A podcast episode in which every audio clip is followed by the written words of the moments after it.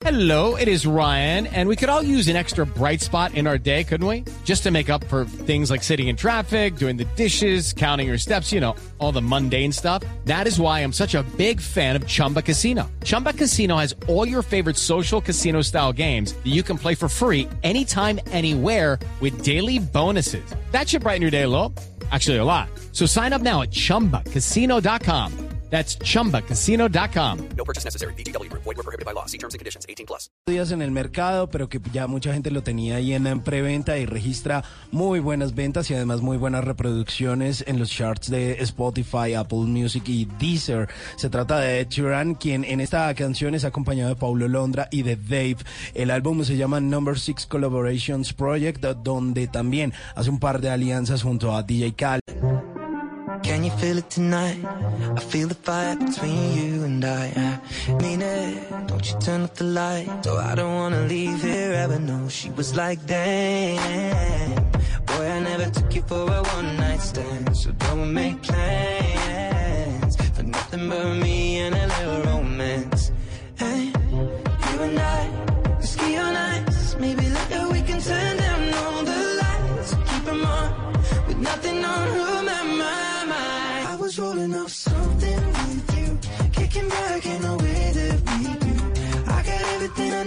Un álbum que está fresquito, que apenas cumple ocho días en el mercado, pero que ya mucha gente lo tenía ahí en preventa y registra muy buenas ventas y además muy buenas reproducciones en los charts de Spotify, Apple Music y Deezer. Se trata de Ed Sheeran, quien en esta canción es acompañado de Paulo Londra y de Dave. El álbum se llama Number Six Collaborations Project, donde también hace un par de alianzas junto a DJ Khaled, junto a Justin Bieber y esta canción que se llama Nothing on You y que justamente es uno de esos nuevos estrenos. Todas las canciones de este álbum están buenísimas porque aquí en Bla Bla Blue ponemos buena música. Sí, señor. Viene voces y sonidos y vamos ya llegando a la luna con los datos, con los 50 datos sorprendentes acerca del hombre en la luna con Esteban Cruz. Mucha música, vienen además los Tata Tips de Tata Solarte, los consejos para que no- usted no lo dejen en visto y buena música, como dice usted Simón, después de voces y sonidos aquí en Bla Bla Blue.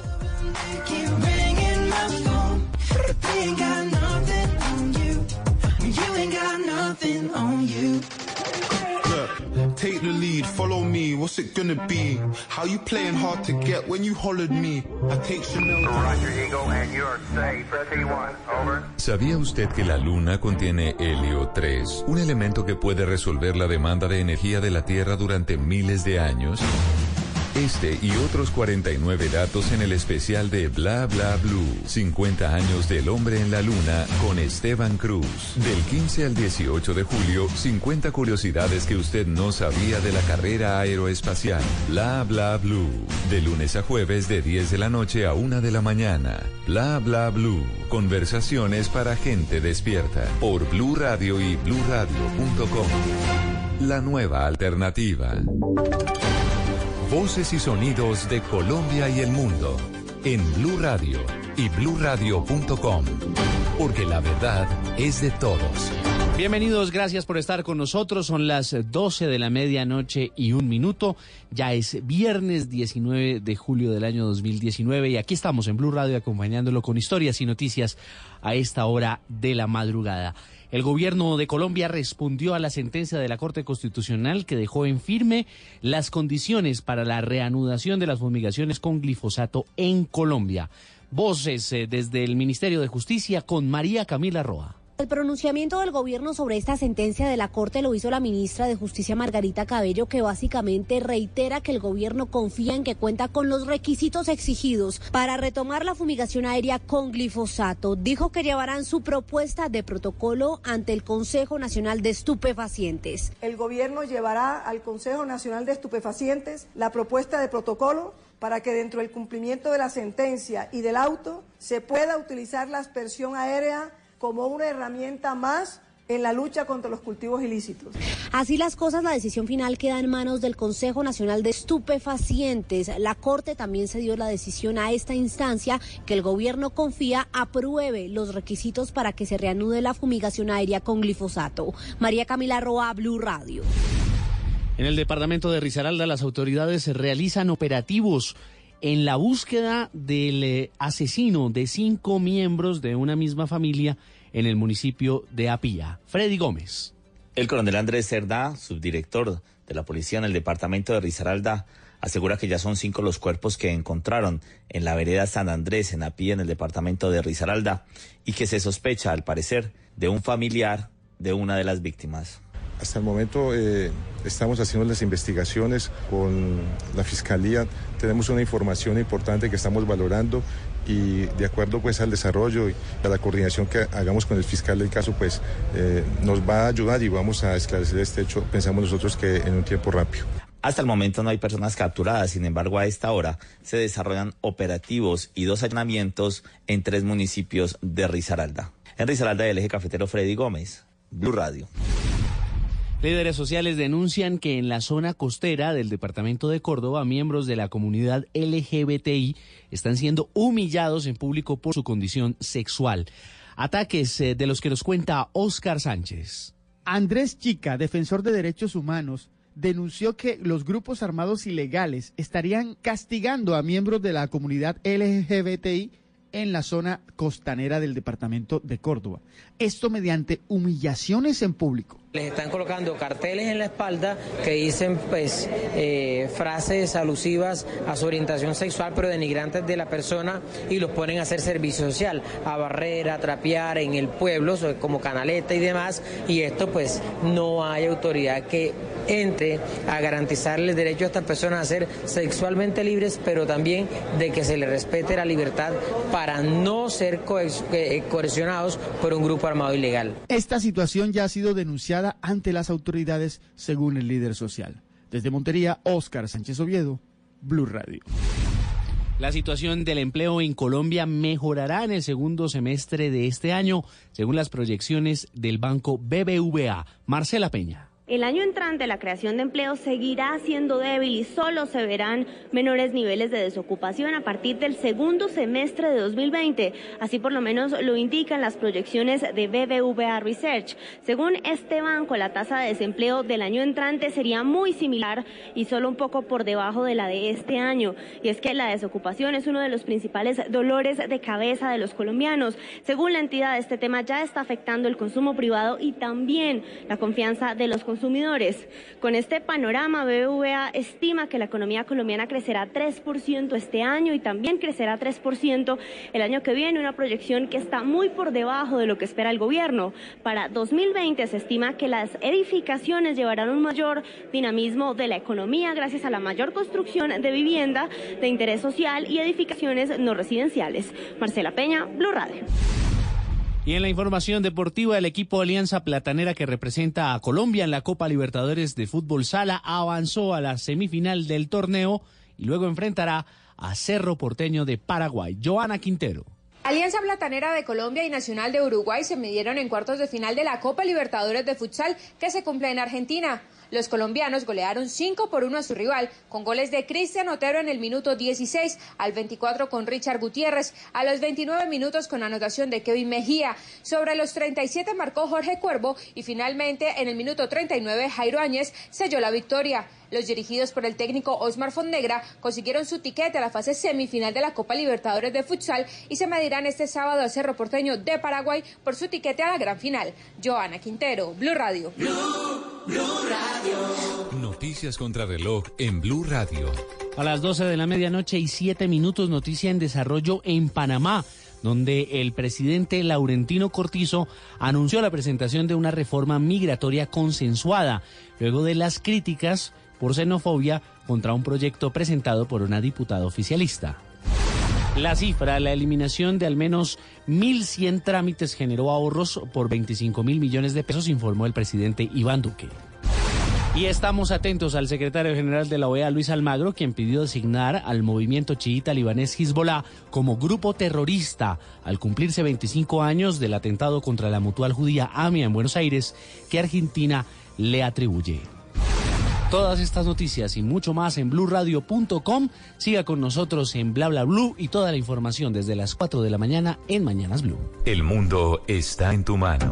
Escúchalo. Noticias de Colombia y el mundo a partir de este momento. Léelo, entiéndelo, pero también opina. Con respecto a la pregunta del día. Comenta. Yo pienso que ese código. Critica. Y sí, pienso que. Felicita. Vean que el pueblo lo está respaldando. En el fanpage de Blue Radio en Facebook tienes el mundo y un espacio para que compartas lo que sientes. Búscanos como Blue Radio en Facebook. Tú tienes mucho que decirle al mundo, porque en Blue Radio respetamos las diferencias. Blue Radio, la nueva alternativa. Después de medianoche, los oyentes se toman Bla Bla Blue. Llámenos al 316-692-5274 y cuéntenos su historia.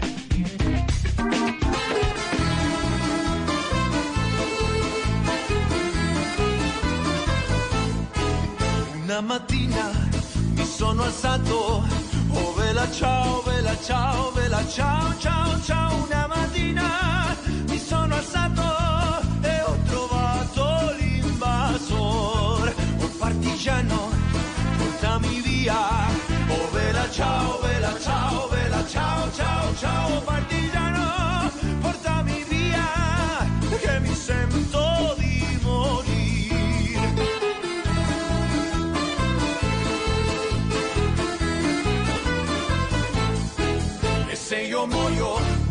partigiano, oh vela ciao, vela ciao, vela ciao, ciao, ciao. E se io muoio da partigiano, tu mi devi seppellir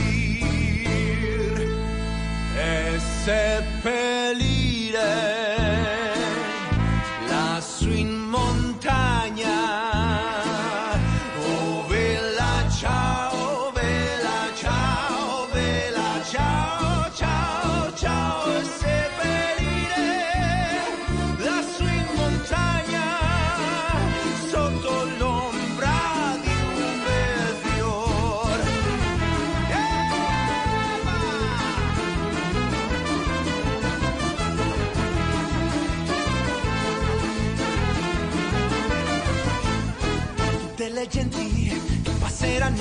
Sí, señor. Ya es 19 de julio y hoy se estrena la tercera temporada de esta serie española que le ha dado la vuelta al de mundo. María. La Casa de Papel, que se hizo el lanzamiento, estamos hablando en la hora pasada, un lanzamiento en Bogotá, en el Teatro Colón, donde interpretaron esta canción que ustedes están escuchando. Y vino el profesor. Sí, vieron, vieron unos personajes churro. y además los de, eh, era una orquesta eh, filarmónica ahí tocando y La todos Orquesta Filarmónica de Colombia. de Colombia, la Orquesta Filarmónica de Colombia y estaban todos vestidos de rojo. Como Sí. se visten Y los personajes máscaras. de la Casa de Papel. Para los que no tengan ni idea de qué estamos hablando, ¿qué es la Casa de Papel? Mire, La Casa de Papel es una serie de televisión que se empezó a hacer aproximadamente hace tres años en España. Fue dirigida y creada por Alex Pina, uno de los mejores libretistas que tiene este país. El proyecto se lo vendieron a una productora que se llamaba Tres Media y esto se empezó a transmitir en televisión abierta en España. Casualmente, no, normalmente era solo una temporada. Vieron que el éxito fue rotundo. Netflix dijo, oiga, esto es maravilloso. Lo compró y empezaron y lo editaron en dos temporadas. Es la serie hispana más vista de toda la historia. Y dijeron, esto no se puede acabar así. Netflix dijo, voy a comprar los derechos, vamos a hacer una tercera temporada y Ya me contaron. van a hacer una cuarta temporada. Ah, bueno. Entonces, hoy, hoy 19 de, de julio se puede ver, pero todavía no porque... porque Calmado, calmado. ¿Cuál es la restricción en este momento? ¿No se Eh, puede en Colombia todavía? ¿No se puede ver? Porque resulta que la sede eh, donde están todos los computadores y todo el database, toda la base de datos de Netflix está en Los Gatos, California. Entonces nosotros nos tenemos que regir a la hora que hay en California. Es decir, en este momento... Dos horas menos. Réstele dos horas. Dos horas menos. Sí. Ah, o sea, es cuando allá sea otro día. Exacto. No cuando acá sea otro Entonces, día. apenas sea viernes en Los Gatos, California. O sea, a las 2 de la a mañana de Colombia. Exactamente. A las 2 y 1 ya liberan la serie. O sea, es pues Pero más me o menos gustó porque, espérese un mire, poquito, ¿no? terminamos a la una y mientras llegamos a la casa. Sí. ¿Qué maratoncito y desayuno o qué?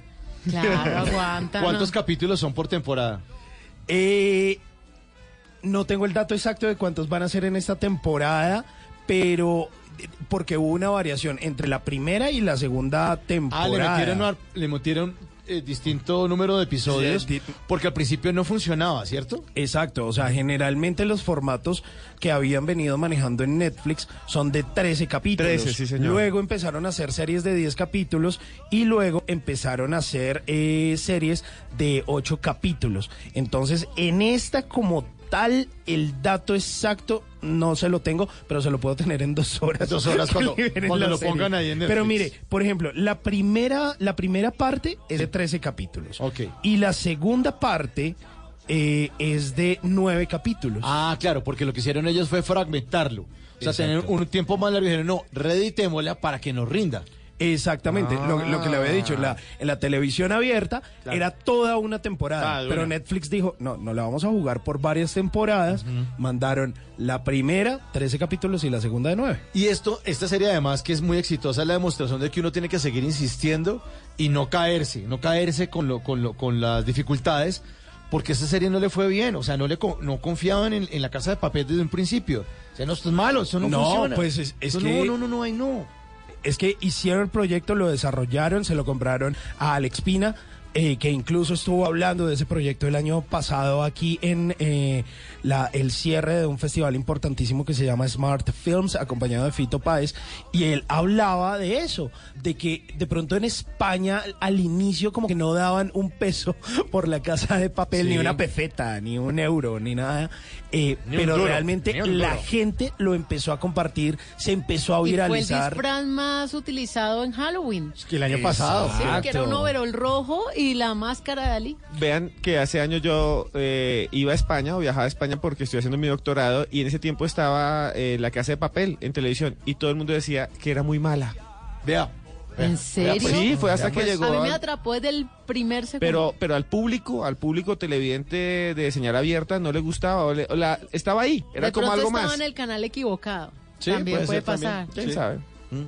Lo cierto es que le han hecho mucha mofa también diciendo que si hubieran cortado la luz en el primer capítulo, hasta ahí hubiera llegado. Porque tal toda la trama es un robo en un banco.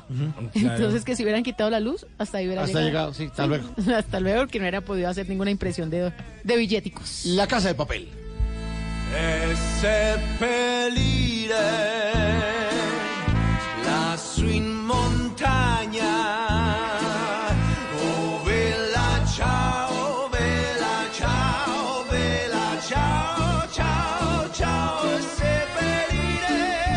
Bueno, igual para la gente que no haya visto la serie, la canción es chévere y, y es bueno verla, es divertida. eh, Sí. de, de hecho, es que mire, esta, esta serie tiene muchas cosas porque recoge eh, muchas cosas arquitectónicas, eh, muchos datos encriptados dentro de obras de arte, pero además esta canción, Bella Ciao, es una canción original por allá de mediados de siglo pasado en Italia, donde se habla de la revolución y de no sabía. cómo la, de la, cómo la clase baja eh, quería revolucionarse e irse en contra de la clase alta, que es un poco parte de la trama de la Lo que casa pasa de un papel. poco en la casa de papel. Que, que por eso quieren como dar ese golpe que no solo es como por robarse el dinero, pues lo decoran muy bien, sino como por, eh, digamos, quebrar un poquito el sistema. Ya me llega aquí el dato por el interno, son ocho capítulos, ocho capítulos la tercera O temporada sea de que la de Casa la de Papel. cuarta. O sea, mínimo grabaron los 16, pero nos pusieron a aguantar otro poquito. Seguramente. Ahora todo Ahí es ahora todos son de ocho capítulos. Es el nuevo número de la suerte. O de 50 capítulos, como el especial que le estamos llevando a ustedes con los 50 datos más sorprendentes de la llegada del hombre a la luna. En esta tercera hora de Bla Bla, de Bla Bla Blue vamos desde el dato 45 al dato 50 y vamos a alunizar en esta tercera hora. También te- les tenemos los Tata Tips, los consejos para que ustedes no lo dejen en visto, un WhatsApp Blue de Tata Solarte que nos tiene siempre datos y planes para que ustedes se programen. Y obviamente la línea abierta el 316-692-5274, la línea de Bla Bla para que ustedes no digan chao, vela chao, sino hola, hola, ¿quién habla? Hola, aló, aló, Aló, aló, aló, hola, hola, hola, hola. Oh,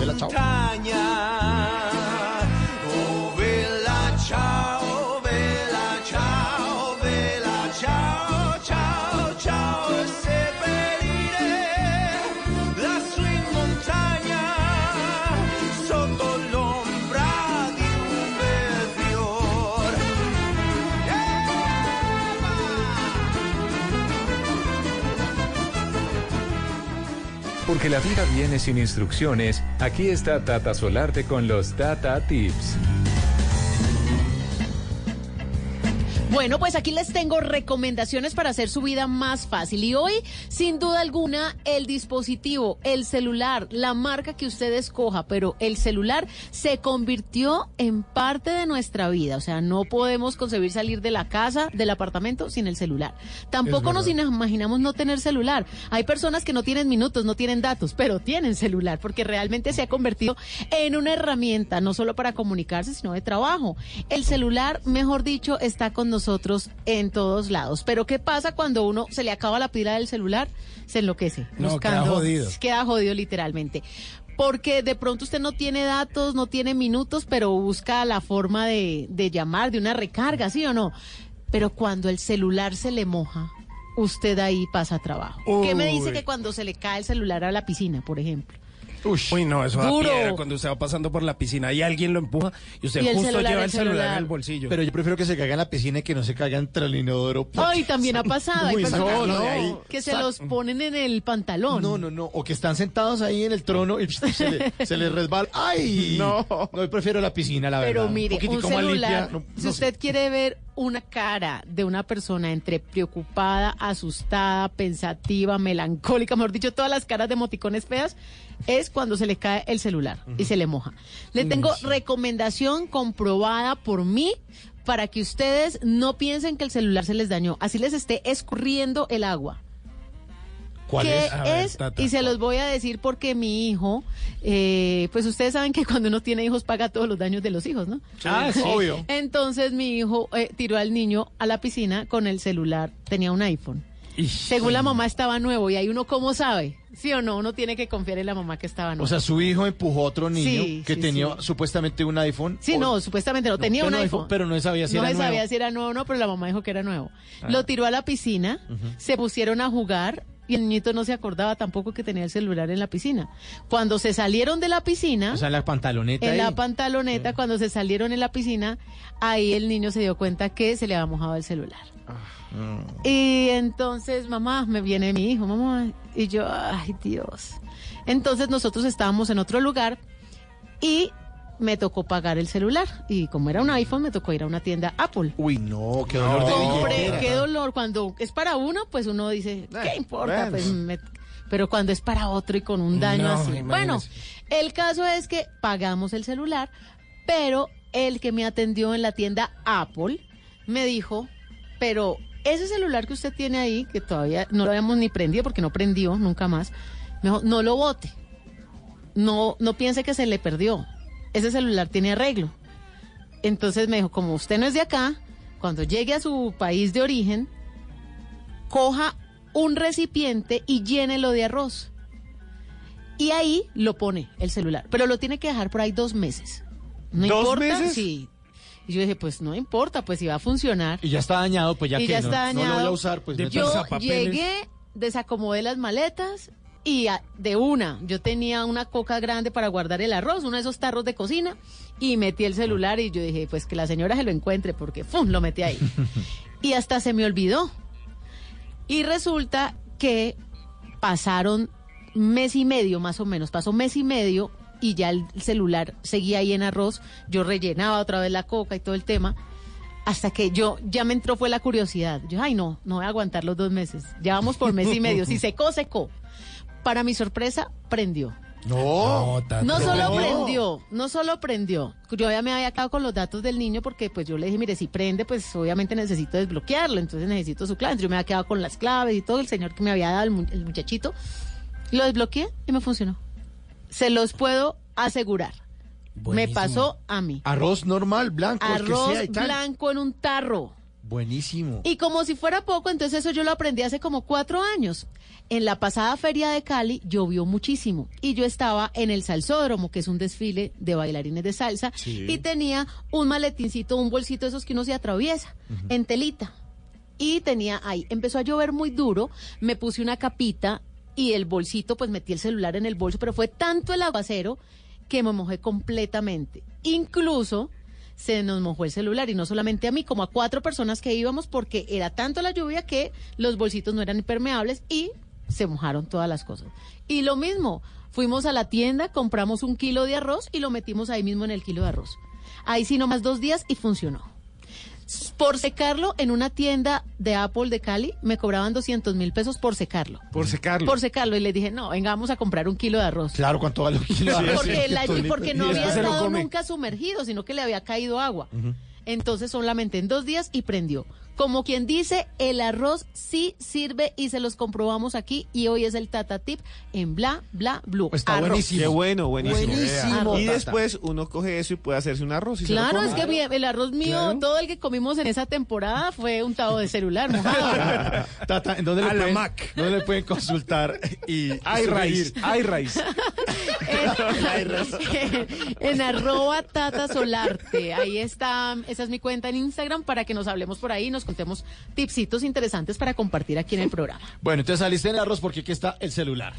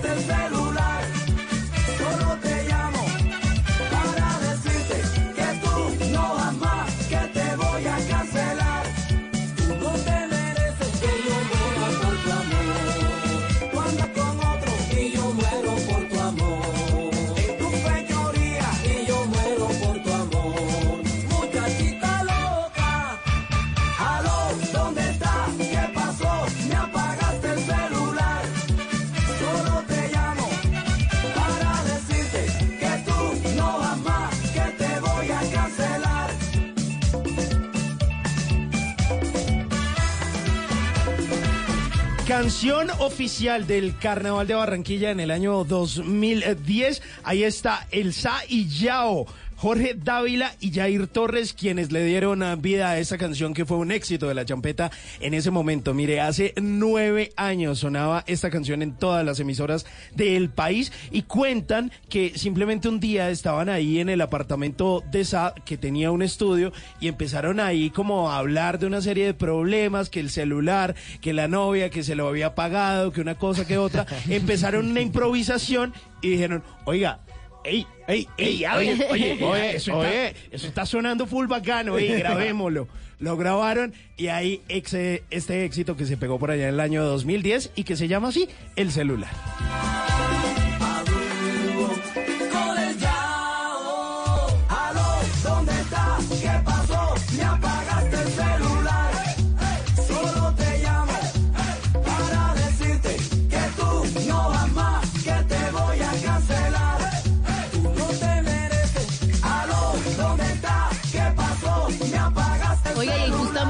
A propósito de la canción se ha, ha sido protagonista esta semana porque hicieron como un balance de qué ha pasado con las relaciones de pareja, con los problemas, ¿no? Ustedes saben que hay violencia intrafamiliar, pero también hay un tipo de maltrato que se llama maltrato de la pareja. Entonces uno diría, ¿cómo así maltrato de la pareja? Y tiene que ver cuando usted le revisa a su pareja el celular.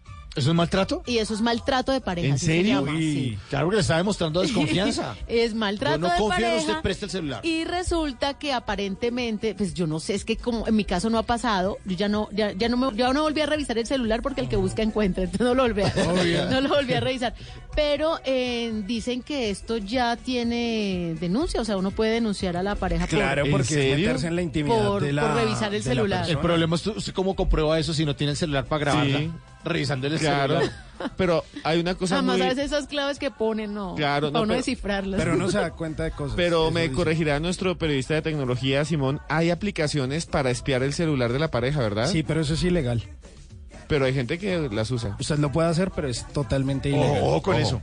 Ojo con Sí, eso. además Ilegal. la relación O se tiene que basar en la confianza. Hay- Claro. Hay, varias cosas donde usted puede encriptar el otro celular, usted lo puede espiar, incluso usted puede eh, hackear el Facebook de la otra persona, puede poner un eh, WhatsApp pirata, puede- hay cientos de cosas que se pueden hacer, pero todo eso es ilegal. Y donde a usted lo lleguen a coger haciendo eso, de una papá para la cárcel. Ojo entonces, ojo entonces. Me apagaste el celular, solo te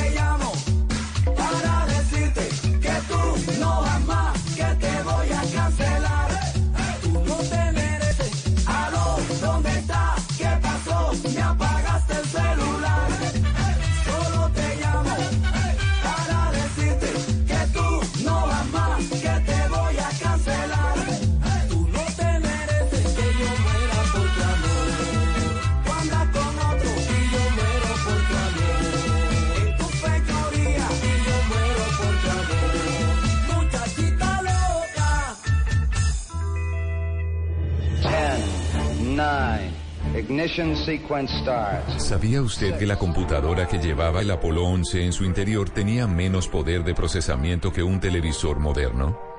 Este y otros 49 datos en el especial de Bla Bla Blue. 50 años del hombre en la luna con Esteban Cruz. Del 15 al 18 de julio. 50 curiosidades que usted no sabía de la carrera aeroespacial. Bla Bla Blue. De lunes a jueves de 10 de la noche a 1 de la mañana. Bla Bla Blue. Conversaciones para gente despierta. Por Blue Radio y bluradio.com. La nueva alternativa.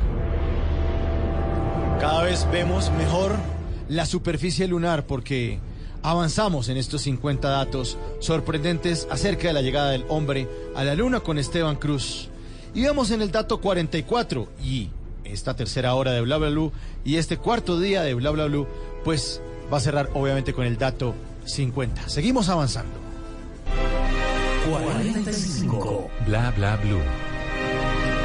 45. Dato 45. 4, 5. 45. 45 es, es un número eh, que comienza con el número 4 y termina con el 5. Listo, gracias por el dato. Vamos con el 46. No. Ese fue el 45. Sabiduría Eh, pura. Bueno, ya vengo. No, no. eh, piénsenlo. No, eh, ¿qué pasa? Resulta que ya habíamos hablado del número 40, que la Luna era casi 40 veces más pequeña que la Tierra, eso lo hablamos anteriormente. Pero hay algo interesantísimo con esto del número 40. La NASA construyó un laboratorio especial que se llamaba el Laboratorio de Recepción Lunar o Laboratorio de Muestras Lunares. Ese edificio es el edificio número 37 del Centro Espacial Lyndon Johnson de la NASA, en donde llegaba todo. Cuando llegaron, ellos llegaron al mar y se trajeron todo y lo llevaron absolutamente todo, hasta la cápsula misma, hasta este laboratorio donde quedó todo clausurado. Y ahí tenían que ellos que analizar no solo los objetos, sino aislarlos, porque tenían miedo que entre las piedras, que entre el regolito, que es el polvo lunar que ellos traían, que entre la cápsula misma, que entre los trajes y los mismos astronautas vinieran bacterias, virus que pudieran matar a la población humana. Entonces todo quedó ahí encerrado, todo quedó esterilizado y esto viene de una idea muy antigua que se le llamaba cuarentena. A veces a la gente le dicen, la dejamos en cuarentena, pero realmente uno ya no está en cuarentena. Cuarentena viene del número 40, de que estaban las personas 40 días encerradas. ¿Saben por qué estaban las personas 40 días encerradas? Porque en la Edad Media, cuando llegaban en los puertos, a veces, a veces no, esto era real, llegaban de viaje de tierras lejanas y con ellos venían enfermedades. Así se, expa- se esparcieron las pestes por Europa. La peste negra, por ejemplo, que mató a tres cuartas partes de la población mundial. O la peste bubónica, en que la gente le quedaban como unos granos así en la cara, como unos furúnculos Unas gigantes. Sí, sí, eh, llenos de pus y la gente moría de manera horrenda. Entonces, para evitar eso, me, llegaban los marineros y los encerraban en una parte del puerto durante 40 días. Si estaban sanos, los dejaban entrar a las ciudades y si no, pues entonces se morían ahí completamente enfermos y llevados. Realmente, las enfermedades iban generalmente eran las pulgas de las ratas, no en las personas, que viajaban con las personas en los barcos. Pues bien, en, mil, eh, en este año, en el año en que llegó el Apolo 11 y también el 12 y el 14, todo llegó al laboratorio de recepción lunar, donde dejaban encerrados a los eh, astronautas junto con todo lo que traían para evitar que trajeran enfermedades y acabaran con la humanidad. 46. Bla bla blue. Avanzamos al dato 46. 46. 46.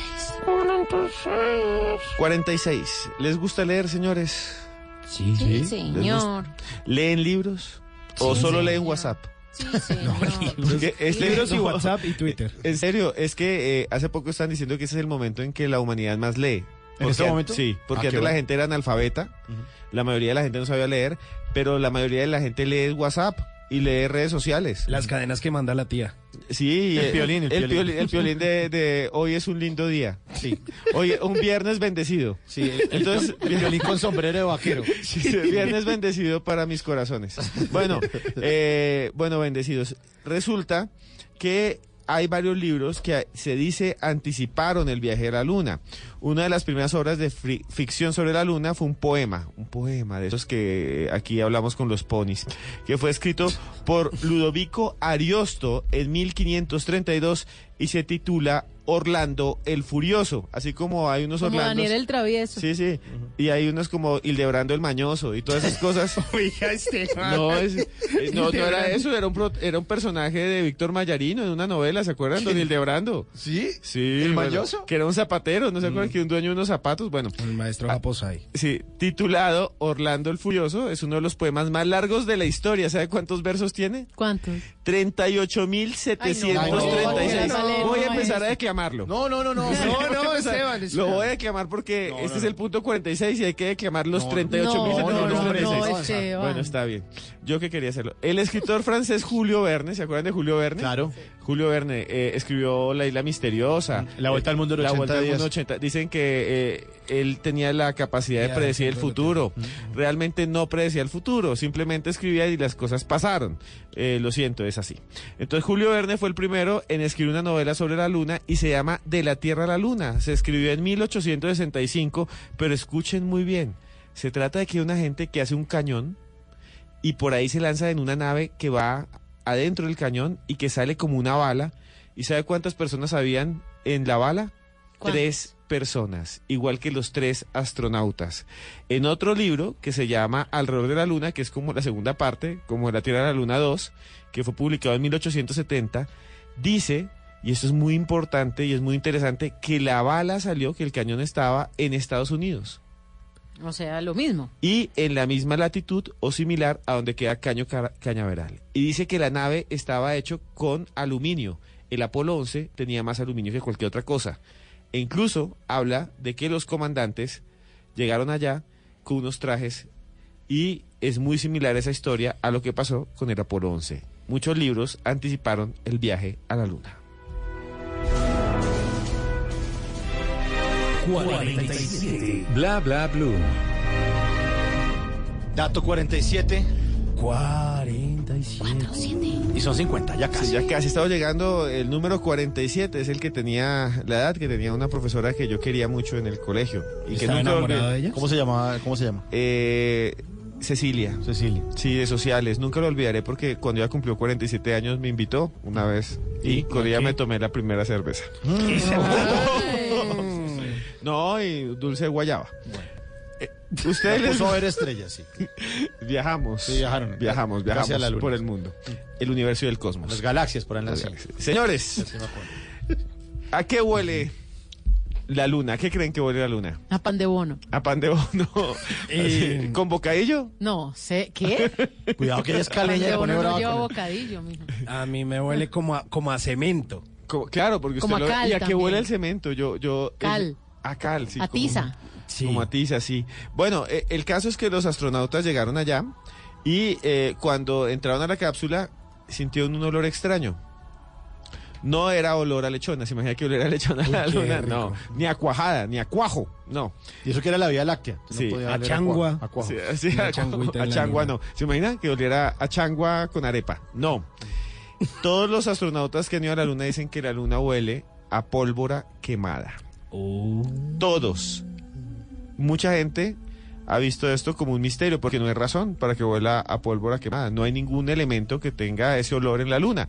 Eh, varios científicos han llegado a la conclusión, especialmente uno que se llama Larry Taylor, que lo que sucede es que la membrana mucosa, o sea, lo que hay adentro de nuestra nariz, ahí donde se llama mucosa porque está por el lado de los mocos, ahí de ahí salen, eh, se activa en algunos momentos con algo que se llaman los enlaces colgantes científicamente y se crean olores falsos. Entonces él dice que se crea un olor falso a pólvora quemada. Sin embargo, los astronautas que han ido le dicen, deje de inventar cuentos, la luna huele a pólvora quemada y punto. Eso es lo que huele. Pólvora quemada. Sí. Como Qué cuando usted está, como cuando uno está por entre el, el- en las fiestas del pueblo y Claro, pero pues porque Ese- están quemando la pólvora, huele a pólvora les- quemada. claro, les gusta ese olor. No. Es rico. No. volador, que pum, el tío vol- No, con me el volador. los sonidos y, y todo eso, pero el Eso huele olor como a. Navidad. Sí, ese, Ah. ese es el olor de la luna.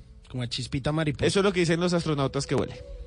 Bueno, vamos en el dato 47. Quedan tres para alunizar. Dato 48, 49, 50 en este especial. Por ahora nos vamos con esta chica cósmica de Yamiro Kwai.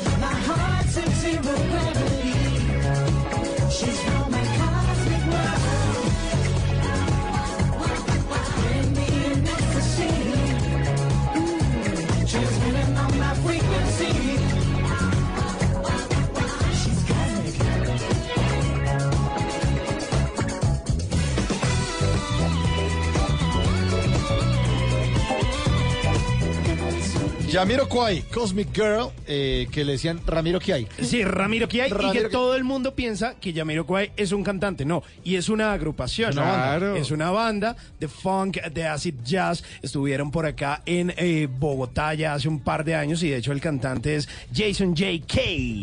y hace eh, también los teclados Toby Smith y bueno, pues esta canción que habla justamente de esas chicas cósmicas. ¿Cómo se imagina usted una chica cósmica, Esteban? Yo la imagino verde, con antenas. ¿Sí? Sí. y- Como Gamora, la de sí, Guardianes de como la Galaxia. Gamora y como Está mucho Avatar. Claro, comunicándose Azul, telepáticamente y mandándome imágenes porno. En serio. Es el, es el nuts, es el nuts.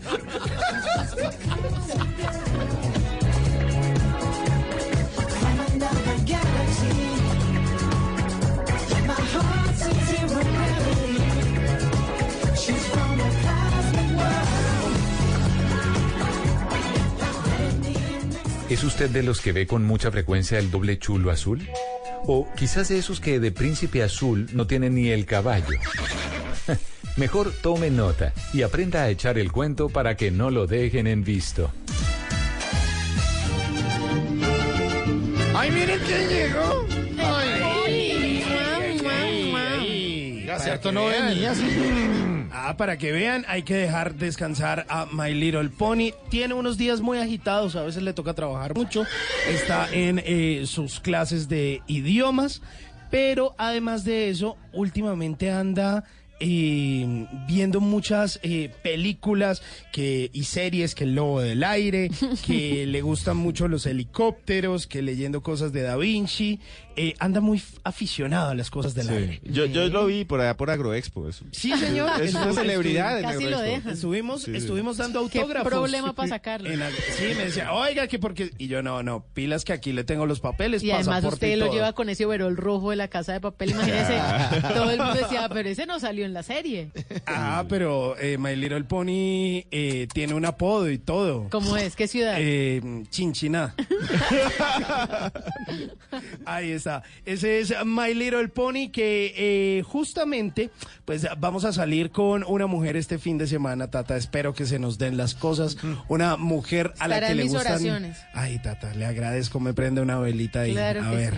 sí. Eh, una mujer a la que le gustan los helicópteros. Le Así. gustan los helicópteros y hemos preparado un par de datos para salir eh, con ella justamente. Para que usted las tire de avión con ella. Sí, Para que le rote.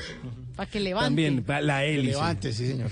Y justamente eh, ahí es donde usted le tiene que decir, eh, recuerde, recuerde, señor oyente, señora oyente, que esta es casi que una obra de caridad para todos esos que los están dejando en visto, que los dejan viendo ese doble chulito azul. Así que, jovencito, jovencita, por favor, tome apunte. Apuntes de los siguientes datos y dígale al oído, por ejemplo, ¿sabías que Leonardo da Vinci en 1493 fue el primero en eh, obtener bocetos de o y hacer un par de bocetos sobre un objeto volador de rotor helicoidal, o sea, el Ajá. principio del Helicoidal, helicóptero. claro. El- Sí, claro. el Helicoide. Claro. Exactamente. ¿Eso lo hizo Da Vinci? Eso lo hizo Da Vinci. o por ejemplo, imaginando eso hace cuántos años. 1493. Hace un montón. O por ejemplo, usted le dice, ¿sabías que los primeros helicópteros fueron fabricados con fines militares? Militares. o sea señor. que todo era para matar gente. Exacto. Lo O sea, cargaron. nunca pensaron en el paseo que uno hace en helicóptero, la vuelta. No. Todo es un tema, nada lúdico. No, casi, casi, toda, casi toda la tecnología viene de la industria Sí. militar, tristemente. Qué mal. O por ejemplo, Pero bueno, funcionó. Eh, o por ejemplo, ¿sabían que Juan de la Sierva en 1923 había creado un aparato llamado autogiro, pero lo catalogaron como poco fiable porque no tenía un rotor en la parte trasera, solo tenía la hélice en la parte central y se les, pare- eh, les parecía que era muy peligroso al momento de aterrizar porque tenía muchas similitudes a las de un avión, solo que no tenía alas, solo tenía la hélice y no tenía rotor en la parte de atrás. Vea. lo descartaron. Vea que muchos españoles dicen que ese aparato, el autogiro, era mucho mejor, era casi igual que un helicóptero, pero que como era un invento español y las empresas grandes fueron las que salieron con los helicópteros, hicieron que se destruyera esa idea. Y que el autogiro es uno de los grandes inventos del mundo que fueron opacados por las industrias del planeta. Ah, para que vea. O por ejemplo, eh, ¿sabían que en 1931, no, aeronáuticos soviéticos crearon el primer helicóptero llamado TSAG-11 y tenía un rotor simple, alcanzó una altura ese primer helicóptero de 600 metros. Fue el primer vuelo en un helicóptero, Alto, alcanzó 600 600 metros. altísimo. Altísimo. O por ejemplo, el primer helicóptero, ahí sí como para dar la vueltica, como decía Tata, se usó en 1946 y a ese helicóptero se le llamó el Bell 47. O ya para cerrar, usted le dice, vamos y nos damos una vueltica más bien por allí y le cuento que el helicóptero más grande que se ha creado es el 1000 Mi 12 o V12. O por ejemplo, usted le acaba de descrestar y usted eh, le dice, ¿sabía que los helicópteros en los que se hizo la eh, famosa operación hacker eran unos helicópteros rusos que los hicieron pasar como helicópteros de la Cruz Roja? Sí, claro. Ahí está. ¿Eran rusos? Eran rusos, Ah, eran unos pues. helicópteros rusos. Así que espero que estos uh, datos lo hagan Sí. ver un poquito más Después de ahí que le hagan el helicóptero.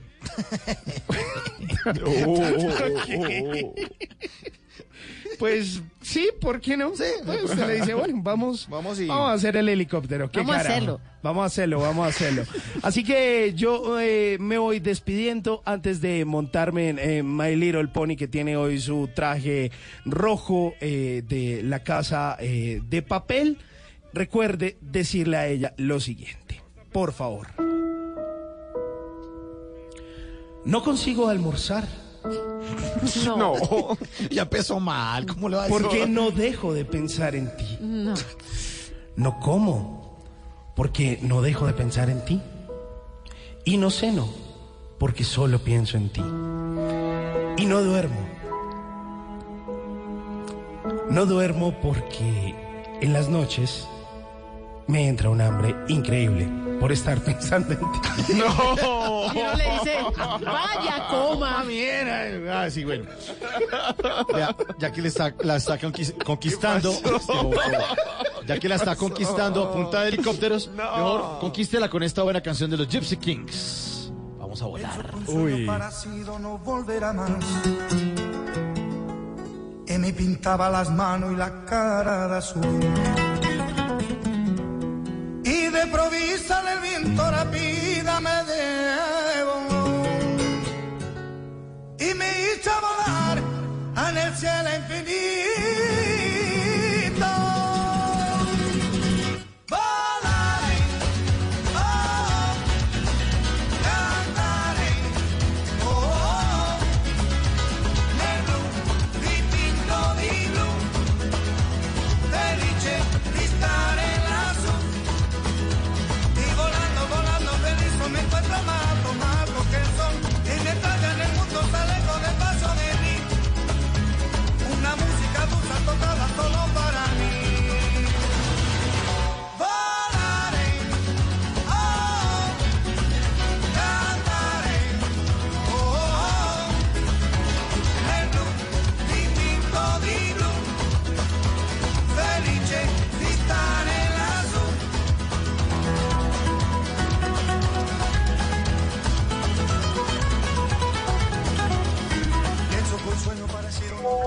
Planes hay?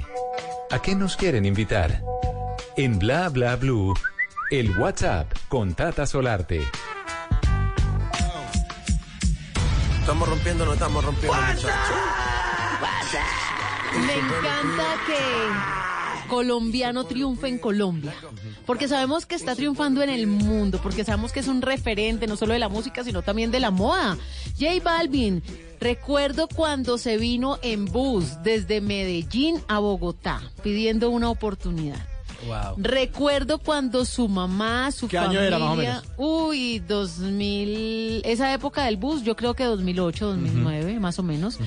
Y, y recuerdo que su mamá siempre le apostaba a ese muchachito tan inquieto que quería cantar y que Colombia no lo había sonado hasta que apareció en un canal de videos con éxtasis que se llama HTV. Cuando allá lo dan la oportunidad, ahí sí empiezan a sonar acá. Porque lo ven en el canal y dicen, bueno, este es colombiano y aquí no, y aquí le empezaron a abrir poco a poco las puertas. Pues lo cierto es que cada vez que uno habla de J Balvin se le llena la boca de orgullo porque realmente solo son cosas lindas. Llega a Colombia, su tour arcoíris. Qué bueno. 9 de noviembre en la ciudad de Bogotá, en el Movistar Arena. buenísimo. Allá vamos a estar. Allá vamos Buenísimo. a estar. Y J Balvin um, en sus cuentas dice eh, justamente hace unos minutos, hace unas horitas, perdón, quiere reggaetón Bogotá, se lo voy a dar. Desde mañana las baletas. Bueno, ya, yo creo que des- desde ya, porque Sí, ya si podemos mañana empezar a ya, comprar. ya, ya amaneció, entonces Sí. desde hoy Métase, ya métase. pueden comprar las boletas, no se lo pueden perder. Es un tour sensacional. Ustedes lo que han visto con esos inflables y ese colorido, pues No, lo va a traer aquí a Bogotá.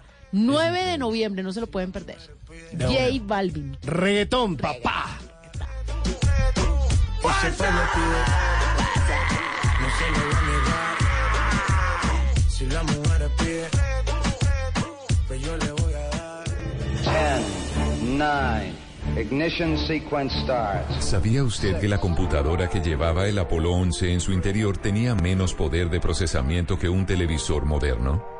Este y otros 49 datos en el especial de Bla Bla Blue. 50 años del hombre en la luna con Esteban Cruz. Del 15 al 18 de julio. 50 curiosidades que usted no sabía de la carrera aeroespacial. Bla Bla Blue. De lunes a jueves de 10 de la noche a 1 de la mañana. Bla Bla Blue. Conversaciones para gente despierta. Por Blue Radio y bluradio.com. La nueva alternativa.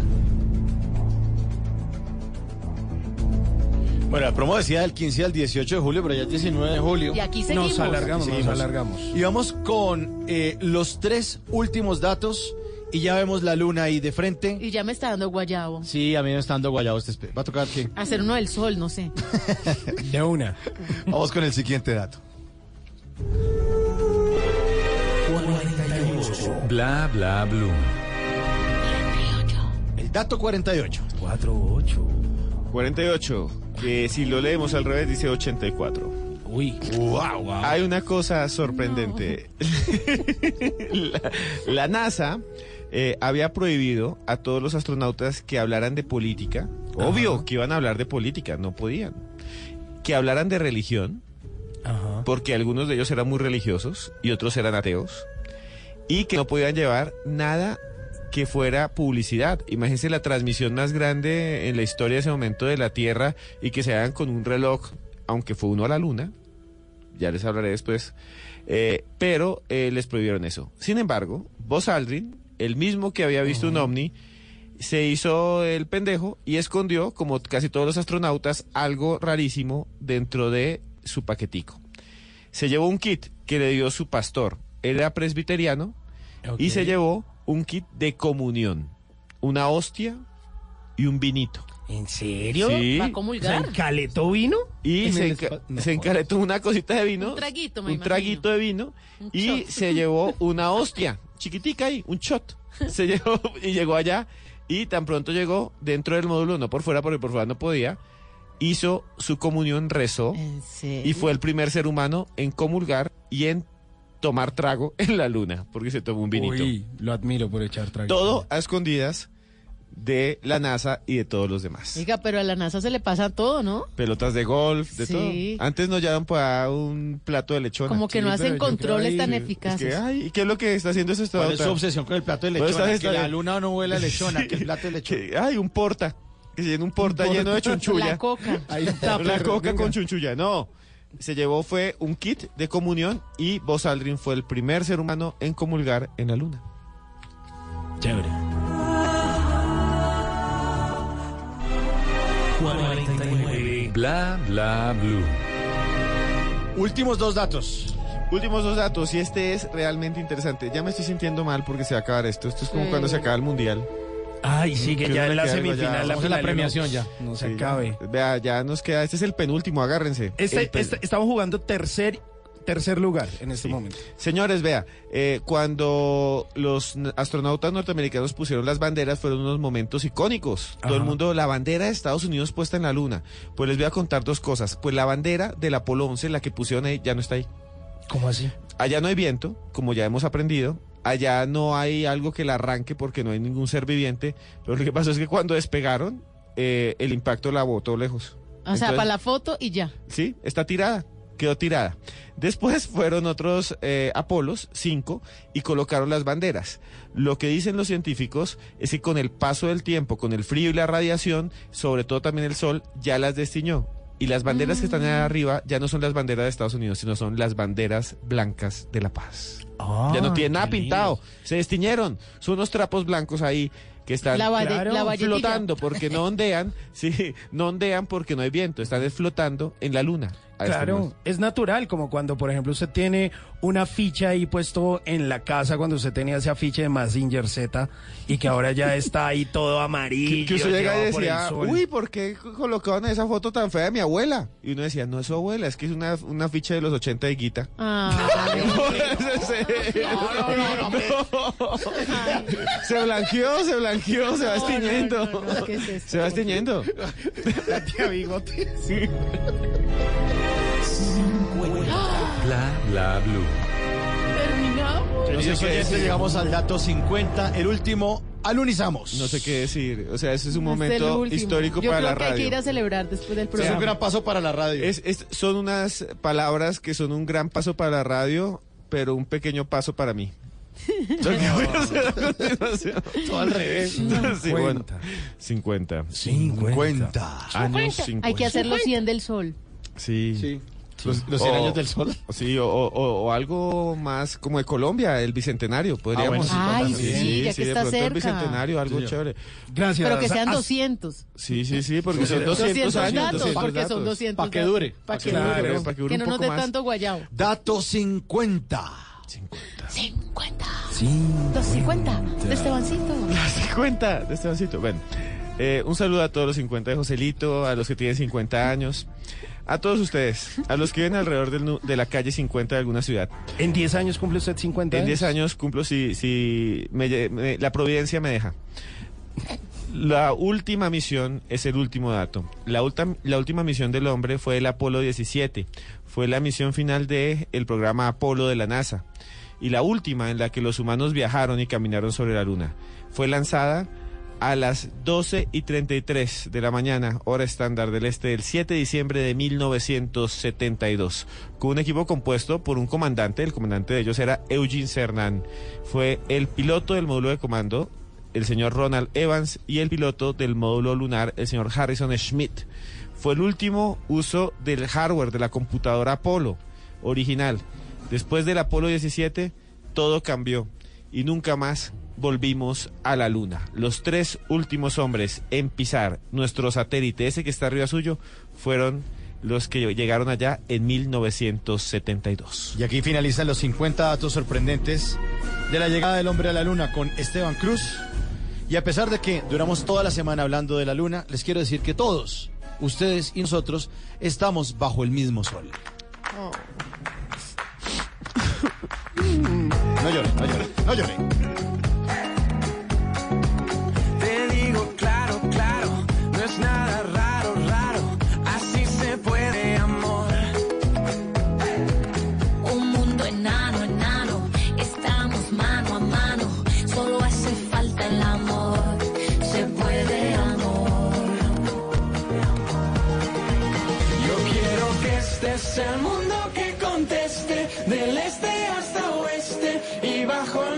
Ahora nos vamos y juntos celebramos, aquí todos estamos bajo el mismo sol. Pues muchísimas gracias a todos los oyentes que hicieron parte de este especial, que nos acompañaron.